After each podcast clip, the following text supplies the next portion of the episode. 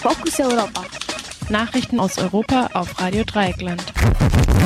Matteo Renzi soll Italien retten, titelt das Nachrichtenportal euronews.de am heutigen Montag. Laut einer Umfrage unterstützt 52 Prozent der Bevölkerung den Bürgermeister von Florenz, der letztes Jahr zum Vorsitzenden der Demokratischen Partei PD gewählt wurde.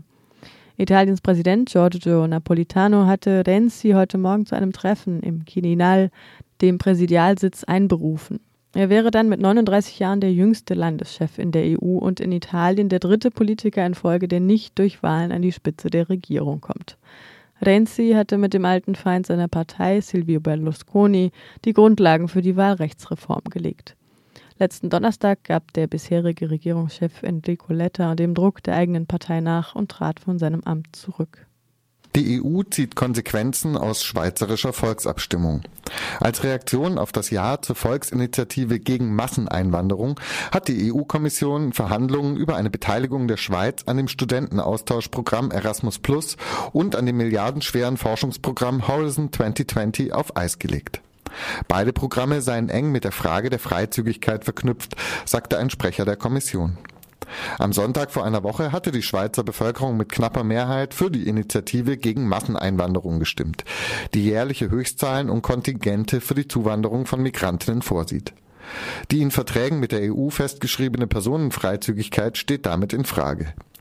Zudem hatte die Regierung am gestrigen Sonntag ein geplantes Abkommen mit Kroatien zur Öffnung des Schweizer Arbeitsmarkts für Kroatinnen gestoppt. Die Sozialdemokratische Partei der Schweiz brachte indessen einen neuen Volksentscheid ins Gespräch. Die Schweizerinnen sollten sich erneut entscheiden, ob sie die Zuwanderung begrenzen oder an bilateralen Abkommen festhalten wollten. Die EU-Kommission plant eine Datenbank aller ausländischen Reisenden in der EU. Wie die Tageszeitung Junge Welt berichtet, soll dies sämtliche Ein- und Ausreisen über eine der EU-Außengrenzen betreffen. Diese Vorratsdatenspeicherung soll dazu dienen, jederzeit die Anzahl ausreisepflichtiger Migrantinnen zu bestimmen. Im Fokus stehen sogenannte Overstayer-Personen, deren Visa abgelaufen sind. Schon heute werden Ein- und Ausreisen in den meisten Mitgliedstaaten protokolliert, die Systeme sind aber doch nicht miteinander vernetzt. Die geplante Datenbank ist Teil des sogenannten Maßnahmenpakets Intelligente Grenzen. Dazu kommen soll ein weiteres Programm, mit dem Vielreisende, die zuvor ihre biometrischen Daten abgegeben haben, bevorzugt werden sollen. Auf eine kleine Anfrage der Linksfraktion im Bundestag erklärte das Bundesinnenministerium, dass die neue Datensammlung auch der Gefahrenabwehr und Strafverfolgung dienen soll. Nach dem Willen der Bundesregierung soll die neue Vorratsdatenspeicherung also für die polizeiliche Nutzung freigegeben werden. Zudem denkt die Bundesregierung über die Vernetzung mit bereits bestehenden Datenbanksystemen nach. Geplant ist also eine Art Superdatenbank, die vor allem der Rasterverhandlung dienen soll. Zeichen der Entspannung in der Ukraine. Wie die Generalstaatsanwaltschaft gestern Abend mitteilte, soll heute das angekündigte Amnestiegesetz in Kraft treten. Niemand werde für seine Beteiligung an regierungskritischen Demonstrationen bestraft. Bereits am Freitag waren alle vorübergehend festgenommenen Demonstrantinnen freigelassen worden. Im Gegenzug räumte die Opposition am Wochenende das Rathaus in Kiew, das über zwei Monate als Hauptquartier der Protestbewegung gedient hatte. Barrikaden im Regierungsviertel wurden abgebaut, Spezialeinheiten der Polizei zogen sich zurück. Trotz dieser Zugeständnisse bleibt die Lage gespannt. Die Opposition misstraut dem Präsidenten Janukowitsch und fordert weiterhin vorgezogene Neuwahlen und eine neue Verfassung. Diese Fragen sollen morgen im von der Regierungspartei dominierten Parlament diskutiert werden. Regierungsgegnerinnen haben dazu einen Protestmarsch zum Parlamentsgebäude angekündigt.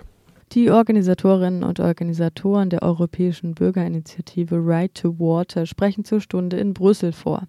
Die Europäische Bürgerinitiative wird vom Ausschuss für Binnenmarkt und Verbraucherschutz, dem Entwicklungs-, dem Umwelt- und dem Petitionsausschuss angehört. Pedro Arrojo, Professor aus Saragossa, führt aus. Muchas gracias.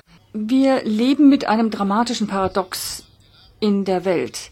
Die globale Wasserkrise auf dem blauen Planeten, dem Planeten des Wassers.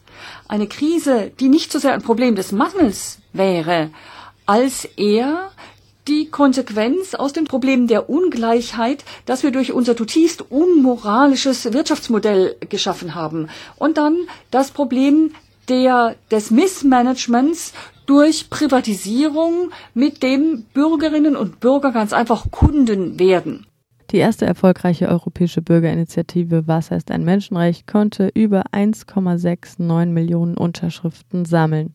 Die Europäische Kommission wird am 20. März über ihr weiteres Vorgehen entscheiden. Die Partei Die Linke beschließt Europawahlprogramm. Darin plädiert sie für eine grundlegende Neuausrichtung der EU, die sich für viele Menschen von einer Hoffnung zu einer Bedrohung gewandelt habe. Im Wahlprogramm heißt es, die Alternative ist nicht der Rückzug aus der Union, sondern der Kampf um ihre Veränderung. Damit wird einer pauschalen Ablehnung der EU eine Abfuhr erteilt, die Beobachterinnen im Vorfeld befürchtet hatten. Die im, im, Entwurf für das Wahlprogramm stehende Formulierung, in der es heißt, die EU sei eine, Zitat, neoliberale, militaristische und weithin undemokratische Macht, hatte im Januar Bedenken geschürt, die Linke wolle sich als Gegnerin der EU etablieren und sich auf den Nationalstaat zurückziehen.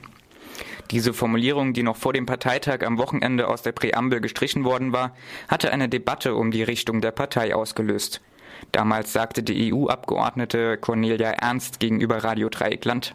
Ich halte diese Formulierung für völlig überzogen.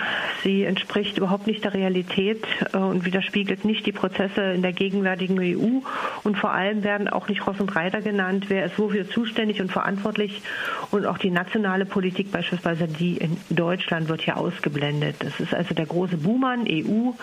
Äh, das ist einseitig, populistisch und abzulehnen. Diese Haltung hat sich dieses Wochenende auf dem Parteitag der Linken weitestgehend durchgesetzt.